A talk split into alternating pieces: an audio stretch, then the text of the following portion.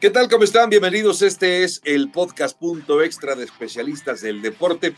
Aquí seguimos compartiendo con ustedes la comunidad aficionada a la NFL de los comentarios, los análisis, justamente cuando estamos ya dos semanas de que termine la temporada regular y entremos ya a la parte definitoria, es decir, la de knockout directo cuando lleguemos a esos playoffs.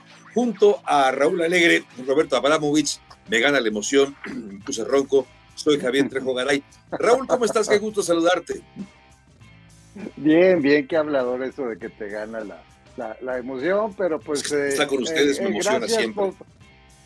Por, por, por, hacernos pensar eh, eso mismo. Aquí pues solamente un comentario, anunció su retiro de JJ Watt, uno de los mejores jugadores defensivos en la historia de la NFL, tres veces el más valioso defensivo, un, eh, gran baluarte, creo que todavía tenía mucho de quedar, pero pues, acaba de convertirse en padre y acaba de anunciar que al terminar esta temporada, una temporada desastrosa para su equipo, el de Arizona, no juega más. Y con todo y todo le alcanzó para nueve capturas hasta ahora. Roberto Abramovich, no, nueve capturas este año, ¿eh? Con el equipo de Arizona. Roberto Abramovich, ¿cómo estás? Estoy muy bien. Sí, me pone triste el retiro de JJ Watt porque es un gran embajador al deporte.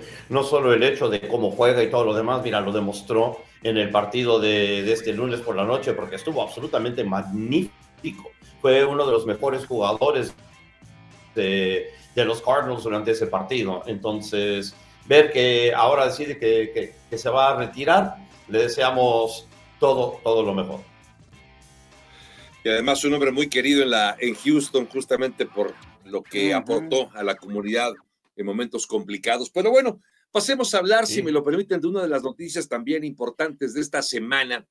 Acaba perdiendo el equipo de Denver de manera vergonzosa. Les clavaron más de 50 puntos. Russell Wilson, otra vez siendo esta versión pobre, eh, limitada, mediocre, que ha exhibido durante toda la temporada con el equipo de los Broncos. Así que acaban echando a Nathaniel Hackett. Tengo la impresión, Raúl, que cuando acabas eh, justamente dándole las gracias a tu entrenador en jefe, cuando queda dos semanas, es decir, la temporada, Raúl, ya estaba perdida para Denver. Quedaban dos semanas por delante, podrías haberte aguantado y esperar y haberle dado las gracias a Nathaniel Hackett cuando terminara la temporada, y sin embargo, lo haces cuando faltan dos semanas. Tengo la impresión que también es como un mensaje de decir, estoy molesto contigo, estoy enojado contigo, estoy frustrado, así que vete de una vez. No sé si esta es la lectura, pero ¿qué pasó? Es decir, creo que no sorprende, Raúl, no es muy fácil tampoco que un entrenador jefe se vaya antes de que termine su primera temporada con un equipo. ¿Qué piensas de esto, Raúl? Pues que se tardaron. O sea, yo pensaba que iban a despedir a Nathaniel Hackett ahí por la semana bye. Eh, le terminaron ganando a un alicaído equipo de Jackson. En ese entonces Jackson estaba jugando bastante mal, eh, perdieron cinco partidos durante el mes de octubre y no sé si eso le compró vida a Nathaniel. Hackett estuvo perdido desde el primer partido de la temporada regular. Les tocó, recuerdo, un, un Monday Night Football en el cual eh, tuvieron dos balones sueltos dentro de la yarda 5, eh, se, veían que, se veía que las jugadas no llegaban a tiempo, se veían apresurados, por lo mismo no, no las ejecutaban bien, eh, terminan eh, después perdiendo, creo, que intentaron un gol de campo de 66 yardas en lugar de, de darle la oportunidad a Russell Wilson de convertir una jugada en... O sea, desde el primer partido se vio que Nathaniel Hackett estaba completamente fuera de, de, nivel, que estaba fuera de su elemento. Eh, siguieron los, los errores, tuvieron que contratar a Jerry Rosberg para que le manejara el reloj, eh, se vio la, el rendimiento, eh, o sea, su, su, falta de capacidad se refleja en el rendimiento de la ofensiva. La defensiva hasta las últimas dos semanas jugó muy bien. O sea, que a mí me sorprende que se hayan eh, tardado tantos. Sabemos, o por lo menos eh, es un secreto a voces, que lo contrataron con la idea de convencer a Aaron Rodgers que, que, se traspasara, o sea, que aceptara un traspaso al equipo de Denver, algo que nunca eh, sucedió, pero pues ahorita la, la, realidad de las cosas no me sorprende este despido porque les da la oportunidad de empezar a entrevistar candidatos, entre ellos eh, Sean Payton, eh, quizás Frank Wright, que también está disponible, que no me parece mal entrenador, pero Sean Payton es el codiciado de todos y lo pueden empezar a hacer antes de, los otros equipos, por ya viene el lunes negro, ¿no? Que es de este lunes en ocho, el, lunes después del último partido de temporada regular, donde varios entrenadores más se van a sumar a, a Nathaniel Hackett, pero la organización ya tiene un, eh, un, paso hacia adelante. Ahora, yo les quiero plantear una, una cuestión.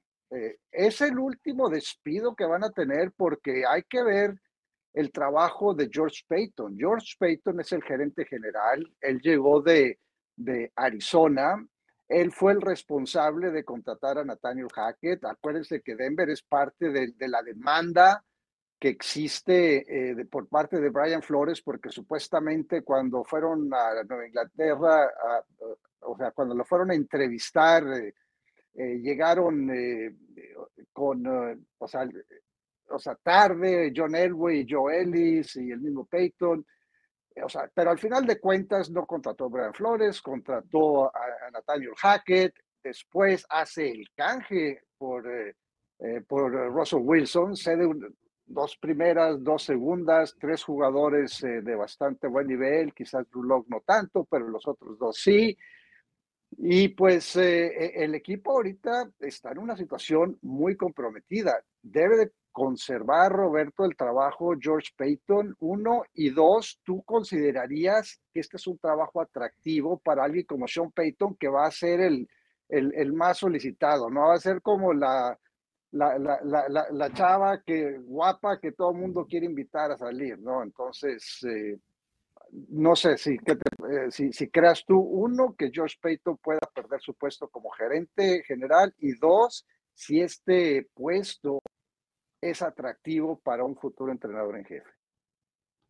Bueno, pues dos cosas ahí, ¿verdad? vamos a lo primero. Eh, vamos a lo segundo primero. Sí, es un trabajo muy atractivo. Absolutamente. Si tienes una defensa como la que tienen los Broncos y tienen buenas armas a la ofensiva, nada más que uno puede creer que están mal manejadas, eh, mal colocadas, entonces ahí puedes arreglar muchas cosas, especialmente siendo Sean Payton un experto en mariscales de campo. desempeño de, ¿Puede mejorar a Russell Wilson? en tu opinión? O sea, sí, absolutamente. Es una... Ese es el tema. Absolutamente que lo puede mejorar, 100% que lo puede mejorar. Pero quiero regresar a algo que también mencionaste, ¿verdad? Que es lo de George Payton. El, el dueño de los Broncos, ¿verdad? Sabemos que es la, la familia Walton, ¿verdad? Entonces, Rob Walton eh, es, el, es uno de los principales con su esposa Carrie Walton Penner, pero también está Greg Penner y Greg Penner es el que opera la franquicia y él realmente tomó control de la operación. Y lo que dijo cuando despidió él a Nathaniel Hackett fue, eh, que fue, muy interesante, porque dijo que él va a estar enfrente de a quién van a contratar. Uno. Y dos, que, no lo, que el nuevo entrenador en jefe no se va a reportar al gerente general, que es George Patton, sino directamente a él. Entonces, cuando tú dices, bueno, que si George Patton lo van a, lo van a retener o no lo van a retener, yo creo más que nada que George Patton tiene que pensar, ¿tengo cabida aquí o ya no tengo cabida aquí? Entonces, es muy interesante. De repente le están pagando muy buen dinero y el arreglo que va a tener le va a gustar y se va a quedar, pero creo que cuando le dicen, ¿saben qué? Vamos a saltarte a ti y las cosas van a ir directamente conmigo, como que se vuelve algo redundante toda la situación. Entonces va a ser muy interesante lo que termine, lo que termine pasando.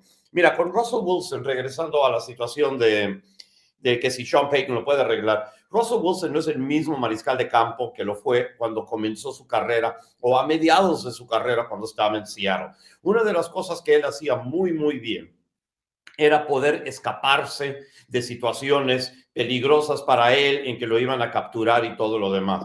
Ahora ya no tiene esa posibilidad de escapatoria. Las piernas ya no lo responden de la misma manera, el cuerpo ya no lo responde de la misma manera y es uno de los mariscales de campo más capturados en la NFL. Creo que son 39 capturas en lo que va de la campaña, que lo pone entre, entre los peores de la NFL. Y él tiene que ser... Oh.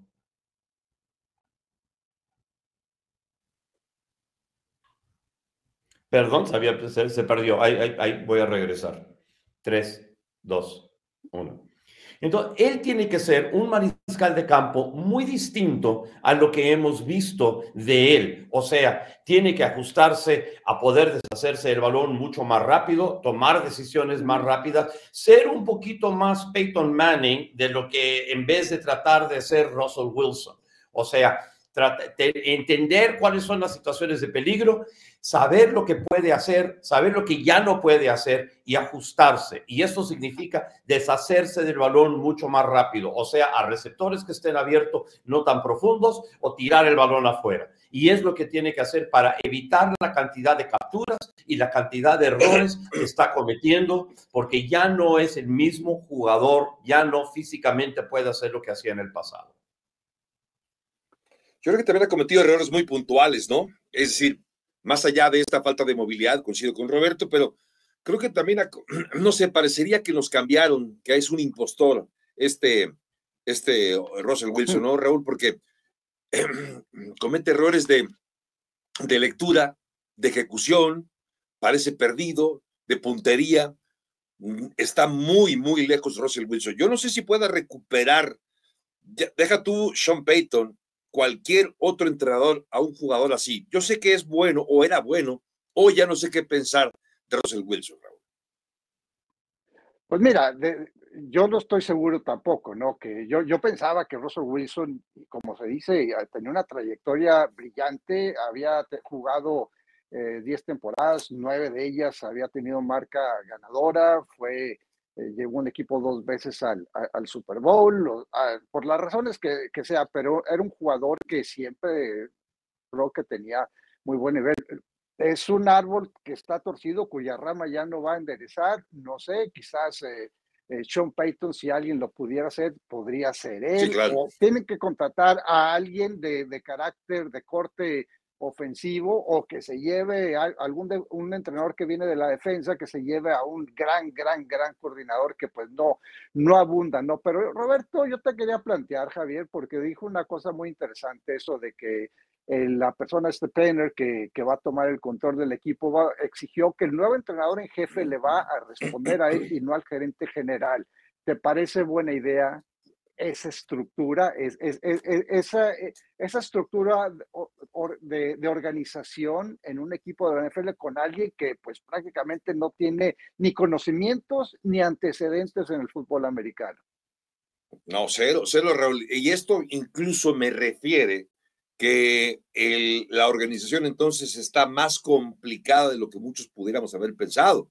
Y entonces, si este es el escenario, de un equipo o de una organización, dejemos de pensar que es un equipo deportivo, de una organización donde existe este caos o esta anarquía, no sé si sea el mejor lugar entonces para que llegue Sean Payton. Yo creo que no debería ser así. A menos, creo que esto a, a, menos, perdón que te interrumpa, que él eh, llegue en una situación al estilo Bill Belichick, al estilo Pete Carroll, en donde él tenga la última palabra en cuestiones de personal. No sé si es algo que quiera hacer Sean Payton o no, pero por eso a mí, a mí me parece que, que eso es una gran, había, ha sido una gran organización. Ahora tienen nuevos dueños que tienen mucho dinero, pero no sabemos qué tanto eh, la vayan a majar bien o mal. O sea, yo veo muchas, eh, muchas dudas. Una franquicia que es eh, histórica, una franquicia que tiene a un grupo de, de, aficionados que son apasionados, que son leales y que se merecen más de lo que recibieron la temporada pasada. Me acordé de una canción de Joaquín Sabina a propósito de eso de tienen mucho dinero. Decía, eran tan pobres que no tenían más que dinero. Así parecería que está entonces la familia Walton, que sí está, me parece, eh, entró a experimentar, ¿no? Eh, finalmente con un nuevo negocio, como es eh, la NFL y son estos Broncos de Denver. Pasemos, si les parece, a hablar de otro equipo. Estos Browns, hablando de decepciones, no sé si lo de los Browns, Roberto, es una decepción. Es un equipo que hacíamos las cuentas, recuerdo muy bien, antes de que empezara la temporada. A ver, no va a poder jugar de Sean Watson, en el arranque de la temporada. Si Jacoby Bissett deja un récord de, no sé, seis ganados, siete ganados, y si llega de Sean Watson, y al final no pasó nada de eso, porque el propio de Sean Watson parece que está está como en pretemporada de Sean Watson o, está como en los entrenamientos de primavera, porque lo veo muy mal a Sean Watson. Una temporada para el olvido, la de los Cleveland Browns, podrán mejorar para el próximo año ya con Deshaun Watson de forma completa, Roberto? Pues yo creo que sí, pero digo, también hay, hay, otros factores que, que, que, están impidiendo que tengan éxito, ¿verdad?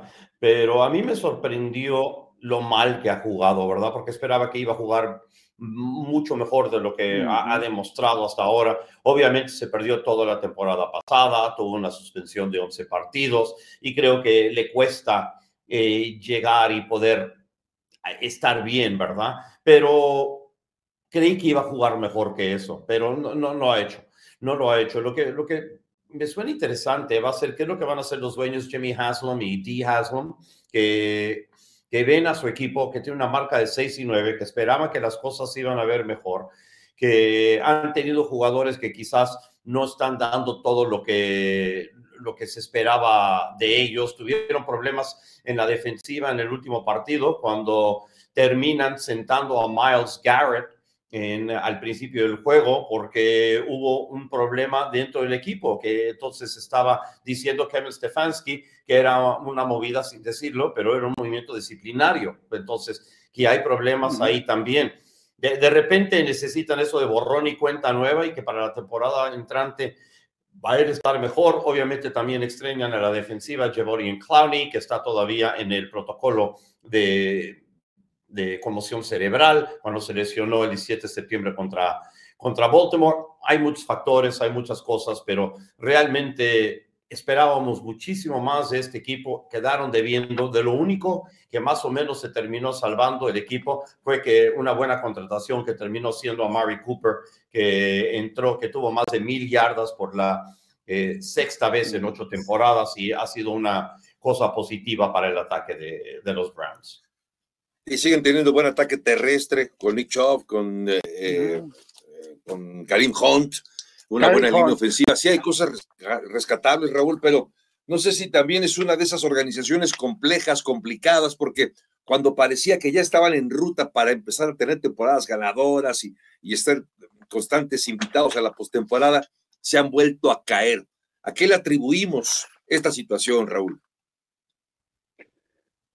A la inestabilidad que hay eh, eh, en la franquicia. Es una franquicia. Yo no estoy seguro que Kevin Stefanski eh, sea el entrenador que ellos esperaban que iba a ser. Fue el entrenador del año en la, primera vez que llegó, la temporada 2020. Recordarán que estuvieron muy, muy cerca de, vencer al equipo de, Kansas City en un juego en el cual hubo un balón suelto, me acuerdo, al final del eh, del primer tiempo, eh, terminan perdiendo, eh, creo que fue por, por ahí cuatro o seis puntos, una cosa así, ¿no? Y, bueno, viene la, la, debacle de, de, Baker Mayfield en el 2021, la manera como la maneja Stefanski y todo lo que ha sucedido con la situación. La situación de, de Deshaun Watson fue lamentable y vino a, ser, a convertirse en una distracción. La forma como la llevaron fue vergonzosa, la realidad de las cosas. Y, este equipo, pues, además la próxima temporada va a tener problemas porque no tienen mucho espacio en el tope salarial, tienen muchos jugadores que van a ser agentes libres, eh, mencionabas a Devion Clowney, a Karim Hunt hace rato, están también Dearness Johnson, que es el tercer corredor que es muy bueno, Grady Williams, muchos jugadores acaban de firmar, a, de extender a, a Conklin, pero pues van a tener que tomar eh, decisiones de quién se va, quién se queda, y entre Miles Garrett y Deshaun Watson, eh, o sea, Deshaun Watson va a contar 59 millones de dólares al tope salarial y Miles Garrett eh, va a contar 29. O sea, estás hablando del 37% de la nómina en dos jugadores. Este equipo para mí pinta como un verdadero desastre y la decisión de firmar a Deshaun Watson por todo lo que implica, sobre todo la parte ética y moral, uno, pero la parte práctica, el impacto en el tope salarial y dos, cómo desestabilizó la franquicia de manera que van a tener que deshacerse de muchos jugadores para poder sostener ese salario, a mí me pareció que este equipo es, es un verdadero desastre. Sí, creo que, creo que sí. Raúl, te escucho con mucha atención, como siempre lo hago, y coincido. Sí, creo que este equipo eh, no, no, se ve para dónde. La verdad que no se ve para dónde. Y lo de Watson, vamos a ver si no acaba pasándoles factura. Hipotecaron la casa para poder tener algo similar a lo que hizo Denver con Russell Wilson. También hipotecaron todo lo que tenían para poderlo conservar y no sabemos si va a ser la respuesta que esperaba uno y otro equipo. Pero pasemos a hablar ahora, si les parece, de otro equipo de esta misma división norte de la conferencia americana. Pittsburgh ganó o viene de ganar un partido, no fue un gran partido, no fue espectacular, pero sí fue motivo por el, el fallecimiento reciente de Franco Harris y esta triste coincidencia de que se enfrentara a Raiders y Pittsburgh justamente unos días después de que muriera y cuando se cumplían 50 años de aquella famosa eh, recepción. Pero bueno, para no centrarnos solamente en ello, ver lo que acaba haciendo Pittsburgh, que es bueno, Raúl, porque acaba consiguiendo una victoria ante los Raiders de Las Vegas. Pittsburgh con todo y todo parece que tiene un buen cierre, Raúl. Es más, se le mueve todavía la patita. podría, todavía podría calificar el equipo de Pittsburgh a la postemporada. ¿Qué sensación te deja ver a Pittsburgh mejorando ya en el cierre de temporada con dos mariscales de campo. Qué bueno lo de Kenny Pickett, el novato que ha dejado creo que buenas sensaciones, lo de Mitch Trubinsky. ¿Qué sensación te deja lo que estás viendo de Pittsburgh ya en esta parte final de temporada regular? Pues eh, veo un equipo que a partir del regreso de TJ Watt ha sido completamente diferente. La defensiva volvió a ser una defensiva de, de primer nivel que ha neutralizado oponentes y eso ha permeado a la ofensiva, una ofensiva que ha jugado mejor, que no se siente eh, tan eh, presionada. El equipo pasó de, tener una selección, una primera selección número 10 hace unas semanas, ahorita van por ahí de la 18, pero creo que ellos están eh, sembrando lo que podría ser el futuro de la franquicia. Calificar esta temporada, pues matemáticamente todavía lo pueden hacer, pero para ellos, desafortunadamente, los equipos que podrían estar más o menos o terminar empatados eh, con ellos en caso de que sucedieran todas las cosas que tienen que suceder, eh, son Nueva Inglaterra, los Jets y Miami. Y la realidad de las cosas es que pierden el, el desempate frente a frente porque tres de sus, o sea, perdieron contra todos esos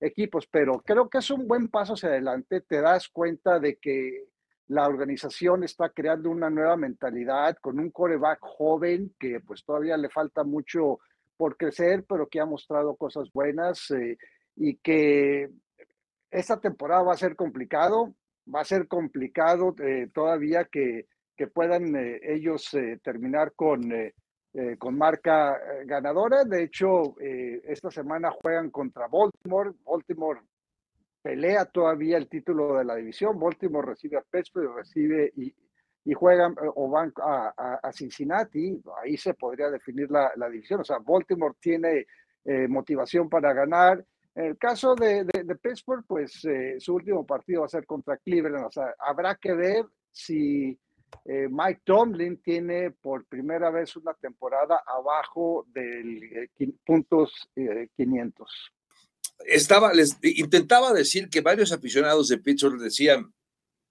entre ellos un buen amigo que tú y que todos conocemos, que es Luis Durán, que decía, con que termine sin temporada perdedora Mike Tomlin. Es decir, aunque no califiquemos a la postemporada, pero que no termine Mike Tomlin con marca perdedora, eh, no sé, como que parecería que ya convenció mucho Mike Tomlin a varios aficionados de los acereros de Pittsburgh. ¿Tú qué?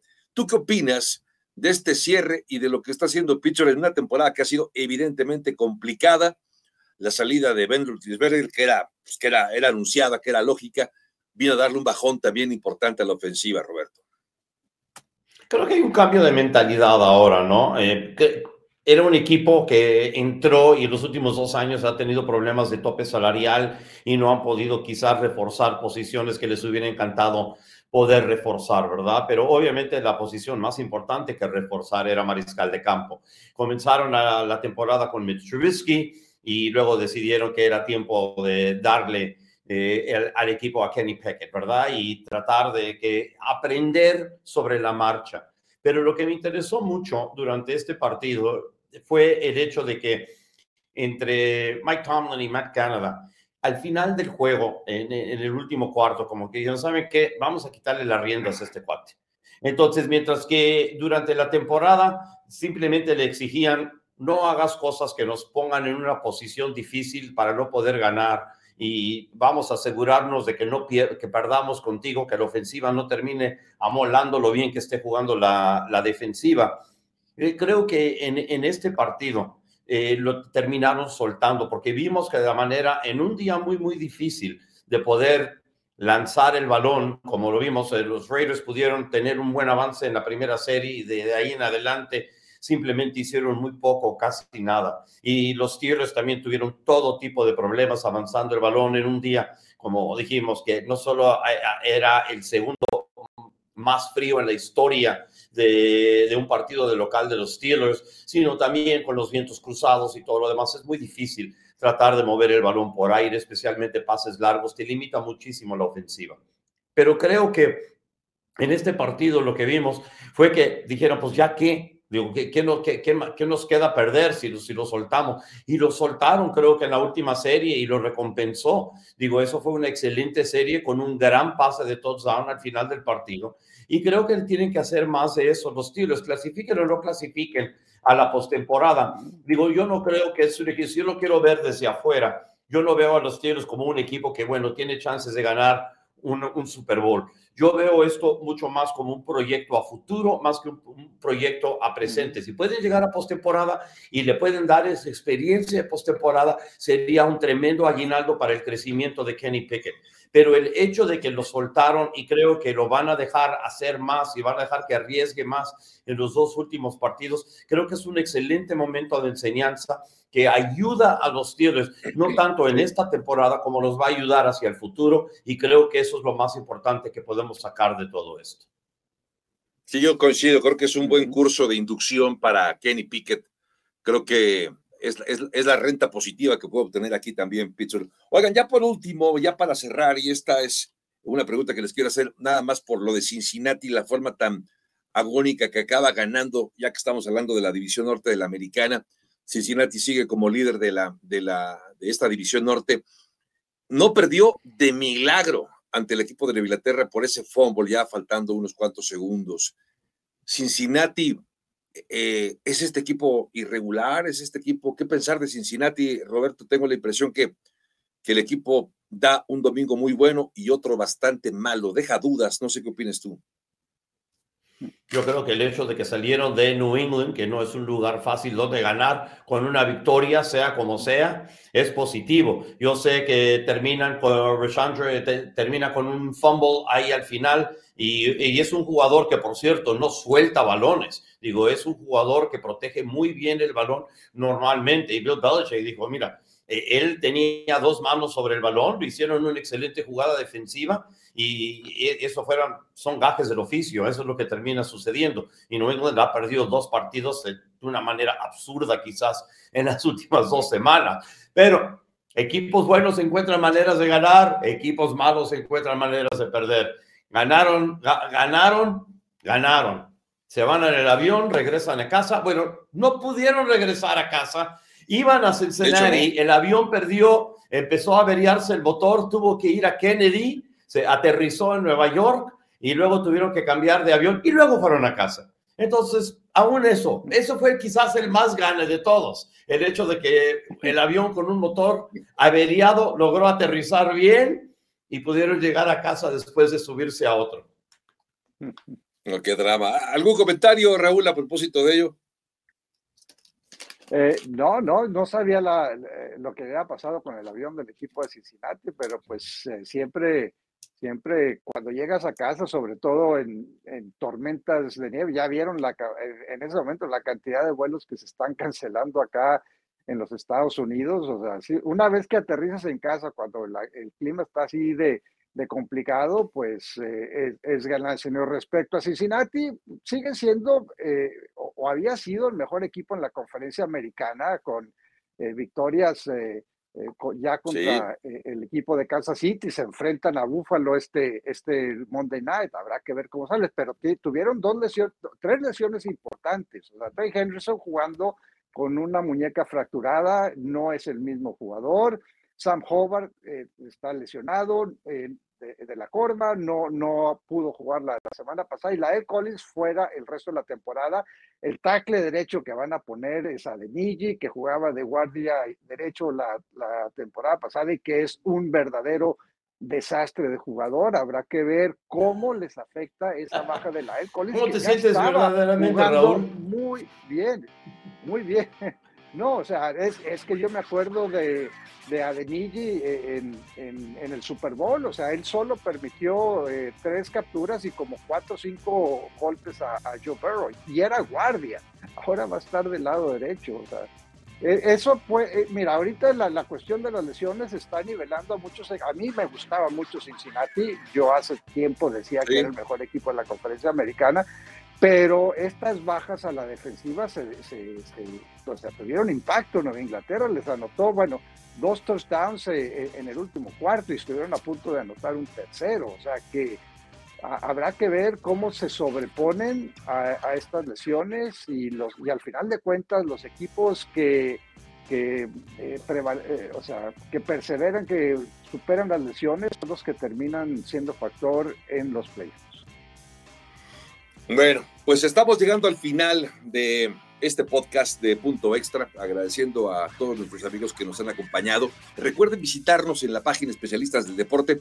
Ahí también tenemos nuestro espacio Punto Extra dedicado a la NFL, pero no solamente hablamos de NFL, tenemos una oferta para compartir con ustedes abordando los principales deportes, desde luego lo que usted prefiere, los deportes que a ustedes más les interesan, los encuentran en este portaaviones llamado especialistas del deporte. Así que les invitamos que nos visiten, que se suscriban y también que nos sigan en redes sociales en arroba especialistas doble D. Hasta aquí terminamos punto extra. La producción fue de Oscar Pérez, el famoso mago de Oz, cada vez más famoso, Roberto Abramovich, Raúl Alegre. Soy Javier Trejo Garay. Gracias y hasta la próxima. ¡Feliz año! ¡Hey, feliz año! Por cierto, feliz año.